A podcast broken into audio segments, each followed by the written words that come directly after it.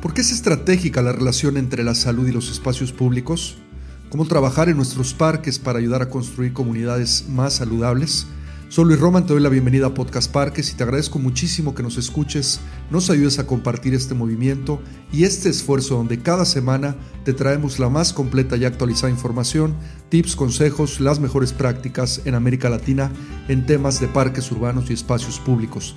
Este es el episodio número 23 de Podcast Parques y el día de hoy vamos a hacer una pequeña introducción al tema de la salud y los espacios públicos. Probablemente pudiésemos tener un podcast exclusivo y dedicado a este tema por lo extenso, complejo y sobre todo lo relevante para nuestro quehacer como profesionales. Hoy vamos a hablar de estadísticas que nos harán reflexionar. Vamos además a mencionar algunas de las mejores prácticas para activar a nuestras comunidades y hacerlas más saludables. Y vamos a compartirte recursos para que te transformes en un agente de cambio y promotor de la salud en tu comunidad. Todo esto lo haremos ahora. Aquí vamos. Estás escuchando Podcast Parques, donde encontrarás tips, consejos y las mejores prácticas probadas por expertos internacionales. Esta y cada semana. Ahora con ustedes, su anfitrión, Luis Roman.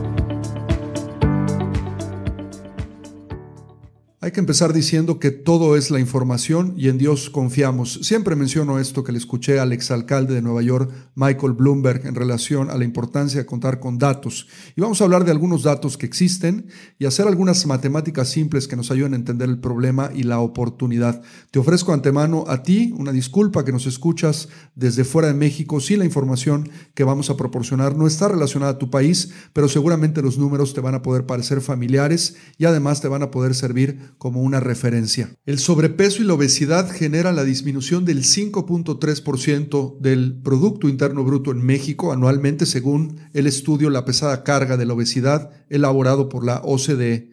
Si consideramos que para el 2018 México tenía un PIB de 1.222 billones de dólares. Esto equivaldría a 64 mil millones de dólares anualmente. Aquí hablamos de un costo global, es decir, se consideran factores no solo relacionados al costo de los tratamientos, sino a otros factores como la pérdida de competitividad por el ausentismo laboral.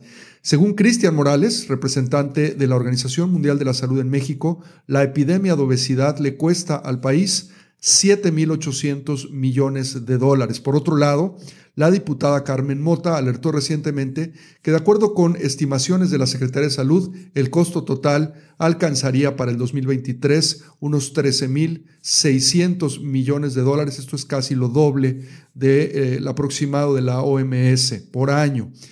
Regresemos al PIB, pero aterricemos los números y contemos por ciudadano o por persona. México tiene un PIB per cápita de arriba de los 10 mil dólares anuales, o por lo menos lo tenía antes de la pandemia. Si el 5.3% de este PIB sufre una disminución anual por la obesidad, estaríamos hablando que a México le cuesta 539 dólares más o menos por persona al año atender este problema. En un momento voy a hacer un cruce de datos con el espacio público para que entendamos un poquito mejor esta reflexión. Otros datos alarmantes. Según el Instituto Mexicano para la Competitividad, hace el INCO por sus siglas, y te voy a dejar las referencias de las notas eh, del podcast de este y todos los datos que estoy mencionando, el 73% de los adultos y el 35% de los niños y adolescentes tienen sobrepeso u obesidad en México, es decir, 60 millones de personas, que es el 52% de la población de este país. Según el estudio Carga Económica de la Obesidad y sus comorbilidades en pacientes adultos en México, al país le cuesta aproximadamente del 25 al 27% de la participación del gasto público en salud esta epidemia. Porque es importante e impostergable atender este tema según el IMCO, y lo voy a citar. La obesidad genera altas pérdidas económicas y reduce la competitividad del país. Esto, es, esto se traduce en mayores costos al erario público para tratar enfermedades asociadas, menor productividad laboral y mayores gastos para la población y pérdida de la calidad de vida. El IMCO también estima que cada año se pierden más de 400 millones de horas laborables por diabetes asociada al sobrepeso y la obesidad, lo que equivale a 184 mil empleos de tiempo completo. Finalmente, el instituto nos muestra cálculos sobre el costo que pagará una persona por cambiar sus hábitos en vez de tratar una diabetes complicada en un tiempo de 30 años. Según el instituto, es para una persona hasta 21 veces más barato cambiar ahora que más tarde. Y voy a citar, el costo de un prediabético obeso que modifica su dieta y actividad física es de 4.643 dólares en un acumulado de 30 años a partir del diagnóstico. Sin embargo, si no cambia sus hábitos por diversas complicaciones médicas, puede llegar hasta los 95 mil dólares en 30 años, llevando a la bancarrota a su familia. Para cerrar la sección de números y estadísticas, vamos a hacer un par de reflexiones utilizando la información. Según la OCDE, como lo mencionamos, en México el costo total anual de la epidemia es de 64 mil millones de dólares, 5.3% de nuestro PIB. Esto es un costo per cápita, como lo mencioné, de 539 dólares. Vuelvo a mencionar este dato porque lo vamos a usar para sacar un cálculo. Acorde con decenas de estudios en el mundo, los parques urbanos y espacios públicos con oportunidades de activación física y recreación son la opción para mejorar la salud física y mental de los ciudadanos. Pensando en el costo de la epidemia y la importancia de los parques urbanos para ayudar a combatirla, vamos a hablar ahora de cuánto cuesta hacer un parque en México. Ahora te explicaré por qué es importante este dato.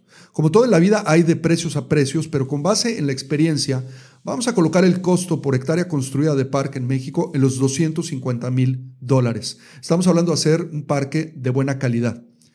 Ahora, si las recomendaciones internacionales mínimas de área verde, pero también de área utilizable para el deporte y la recreación, fueran de 9 metros cuadrados por habitante, este indicador famoso de la OMS, entonces un parque de una hectárea en una ciudad pudiera darle servicio idealmente a 1.100 personas aproximadamente. Esto es la división de 10.000 metros cuadrados por 9 metros cuadrados, que es este indicador, y nos sale eh, que, bueno, son 1.100 personas las que podrían entrar por hectárea eh, para ocupar estos 9 metros cuadrados de alguna manera. Es importante decir que en México no estamos ni cerca en la media nacional de alcanzar estos 9 metros cuadrados como indicador mínimo. Entonces, y regresando al tema del Producto Interno Bruto y de cuánto nos cuesta por persona la epidemia de la obesidad en México, salen estos números. El costo per cápita de proveerle a los ciudadanos parques de buena calidad en nuestras ciudades sería de 227 dólares aproximadamente. Esto es dividir los 250 mil dólares que nos costaría una hectárea entre 1.100 personas, que es este, esta relación de espacio entre el número de personas y el indicador de los 9 metros cuadrados. Esto es 311 dólares menos que el costo anual per cápita de la epidemia en términos del Producto Interno Bruto. ¿Cuáles son las buenas noticias? Un espacio público bien construido podría darle años de servicio a la comunidad. ¿Qué quiere decir esto? Que la inversión inicial de 227 dólares por habitante no es anual, es decir, a partir del segundo año, el parque que ya recibió la inversión no la volverá a recibir hasta muchos años después. Porque si el parque se planea, diseña, construye, programa y gestiona de manera adecuada e inclusive pudiera contar con herramientas de autosostenibilidad que le ayuden en la recuperación de sus costos, este puede durar años. A grandes males, grandes remedios. Además, no hemos ni siquiera mencionado, y obviamente todavía no podemos demostrar numéricamente todos los beneficios que en economía, turismo, medio ambiente, seguridad y cohesión social los espacios públicos bien construidos y gestionados pueden generarle a un país. Seguramente lo haremos en los próximos años, pero este es un tema solamente de salud. Hablando del tema de los beneficios de los parques, te voy a dejar en las notas del podcast la guía infográfica total que la ANPR publicó en 2019 en relación a esto de los beneficios. Dicho todo lo anterior, es utópico pensar en utilizar el 2.5 del PIB de un país como México para ayudar a acabar con un problema que representa el doble de esto por año. ¿Es el mejoramiento de la salud de los ciudadanos solo un tema de consultorio o de quirófano? Ya dimos pasos en el tema del agua, hablando un poco de México y su accesibilidad en las escuelas, colocando bebederos. Ya también se tomaron medidas en relación a las etiquetas de los alimentos y a la promoción de una dieta balanceada, pero a México le urge una revolución con estrategia para transformar los espacios públicos de sus ciudades en los centros de prevención contra enfermedades relacionadas al sedentarismo. Necesitamos poder ayudar a aliviar también los problemas mentales de las personas ofreciéndoles espacios donde puedan contar con un contacto directo con la naturaleza y poder recrearse. Por si todo lo anterior no fuera poco, hay que acordarnos de que la pandemia del COVID-19 ha terminado con la vida de cientos de miles de personas que presentaban padecimientos relacionados a la obesidad y que pudieron haber tenido otra suerte de haber contado con más oportunidades de activación y recreación. Vamos a pasar ahora de las estadísticas y los números a conocer los principios para diseñar comunidades más saludables. También vamos a hablar de los beneficios de hacerlo y al final del episodio vamos a cerrar ofreciéndote muchísimos recursos para que puedas ayudar a construir un caso en tu comunidad sobre los parques urbanos y la salud. Y hablando entonces de salud, esta es definida por la Organización Mundial de la Salud como el estado de completo bienestar físico, mental y social y no solo la ausencia de enfermedad o dolencia. La salud además está determinada por tres factores muy importantes. La historia de salud de tu familia, el medio ambiente y el estilo de vida y los comportamientos. ¿Cómo se ligan entonces las estadísticas y problemáticas de salud con los factores que la determinan? ¿Qué papel juegan los espacios públicos en esta ecuación? Nuestras ciudades están conformadas por escuelas, lugares de trabajo, sistemas de transportes, parques, áreas recreativas y vías verdes, entre otras, pero también hay elementos obviamente que se extienden por encima o que se encuentran por debajo de la tierra.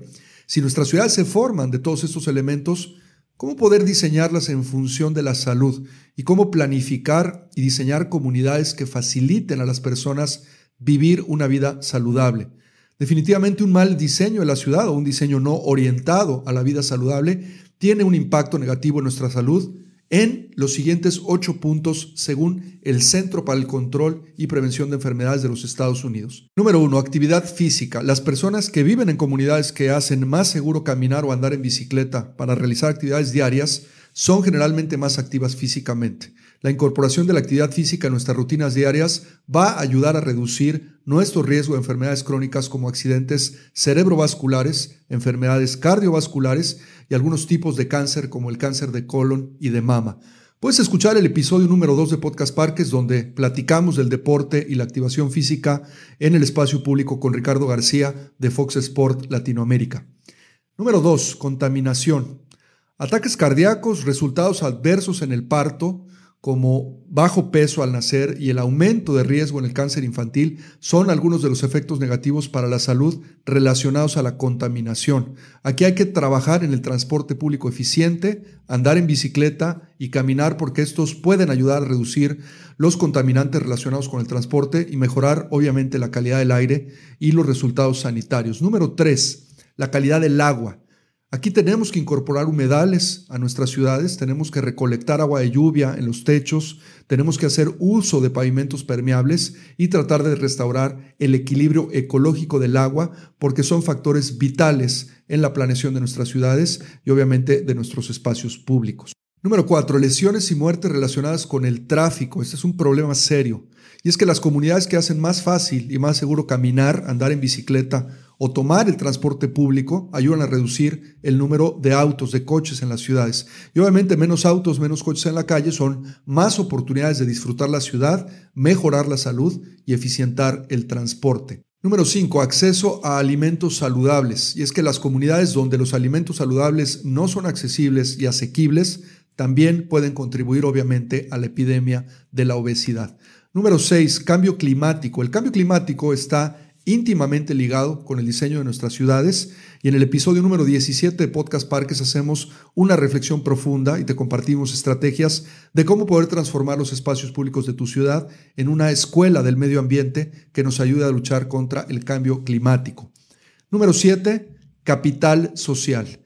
El corazón del tejido social son los ciudadanos y este término se refiere al tiempo y energía individual y también de la comunidad que está disponible para cosas tales como la mejora de la comunidad misma, las redes sociales, la participación cívica, la creación del personal y otras actividades que obviamente crean vínculos sociales entre los individuos y entre los grupos. Tales actividades y vínculos pueden tener un efecto sobre la salud mental y física. Hemos experimentado, y esto hay que decirlo, un cambio en la cantidad y calidad del capital social en nuestras ciudades por el diseño de las mismas. Hay bardas más altas, ciudades periurbanas sin servicios, falta obviamente de parques y espacios públicos, así también como la falta de interés por la participación ciudadana. Y estas son prácticas que América Latina le urge cambiar para mejorar no solo la salud, sino muchos otros factores que se dan de manera lógica. Aquí también te recomiendo que escuches nuestro episodio número 21, donde podrás encontrar mucha información de cómo activar a tu comunidad.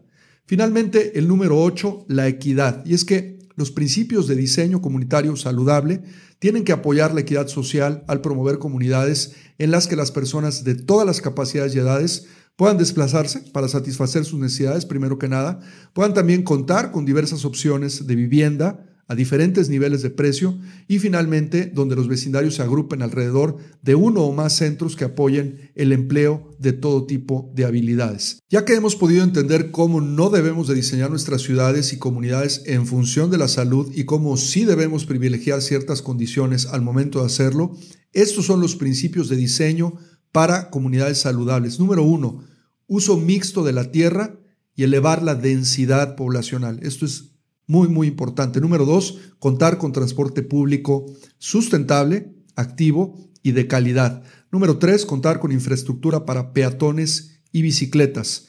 Número cuatro, tener comunidades accesibles y socialmente equitativas. Número cinco, diseñar vivienda para diferentes ingresos y de diferentes etapas de la vida. Número 6. Construir, diseñar, planear espacios públicos y parques que sean accesibles para todos. Número 7. Creación de centros comunitarios que promuevan precisamente la equidad. ¿Qué beneficios traerá para las ciudades y el medio ambiente el poder contar con comunidades más saludables? Bueno, nos van a ayudar a mejorar la calidad del aire y del agua, nos van a ayudar también a reducir el riesgo de lesiones relacionadas con el tráfico, los accidentes vehiculares, vamos a poder incorporar más fácilmente la actividad física en nuestra vida cotidiana, aumentar el acceso a alimentos saludables, también vamos a ayudar a reducir las contribuciones al cambio climático, vamos también a aumentar la conectividad social y el sentido de la comunidad, a garantizar la equidad social para todos los miembros y finalmente a promover la buena salud mental. Ahora que hemos hablado de la salud y su importancia estratégica, de las estadísticas que muestran la gravedad de la situación, del diseño y la construcción de comunidades saludables, el paso final es construir un caso. No podrás cambiar pensamientos, romper paradigmas y convertir voluntades sin la construcción de un caso. Te ofrecemos en las notas del podcast materiales diversos que te podrán ayudar en el diseño y construcción de una narrativa propia que ayude a tu ciudad provincia o país a transformar la salud de sus ciudadanos a través de los espacios públicos. Muchos de estos recursos que te vamos a compartir y materiales están en español, pero otros los encontrarás en inglés. Esto es también por la falta de información generada en nuestros países. Aquí se presenta una gran oportunidad para aquellos que quieran investigar y poder desarrollar. Lo importante es que te apoyes de los siguientes conceptos para la construcción de tu caso. Concepto número uno, elabora y construye hojas de datos. Aquí te vamos a compartir algunas que traen valiosa información que te van a ayudar a poder presentar este caso que tienes que construir. Estas están relacionadas a cinco temas. El primero es la movilidad activa, parques urbanos y salud pública. El segundo es programación en parques y espacios públicos y la salud pública. El tercero es manejo de enfermedades crónicas y los parques urbanos. El cuarto, parques urbanos y la salud de niños. Y cinco, los parques y el mejoramiento de la salud mental y la calidad de vida. Número dos, muestra la información de manera simple y con datos duros. También te vamos a compartir en las notas del podcast muchos infográficos en español que te pueden ayudar a promover los conceptos que hemos estado cubriendo. Número tres, construye una presentación, puede ser de PowerPoint o de Keynote, con los datos e infográficos anteriores, porque te va a servir esto para presentar tu caso. Número cuatro, Busca casos de éxito en tu comunidad u otras comunidades con las que puedas validar tus argumentos. Número 5. Haz un calendario y programa tus redes sociales y tus listas de correo para comunicar estos mensajes a los usuarios de tu parque. Tienes que convertirte en un promotor de la salud a través de tu parque o sistema de parques. Número 6. Finalmente, busca testimonios de líderes de opinión en la comunidad que puedan ayudar a fortalecer tu caso y a darle sentido.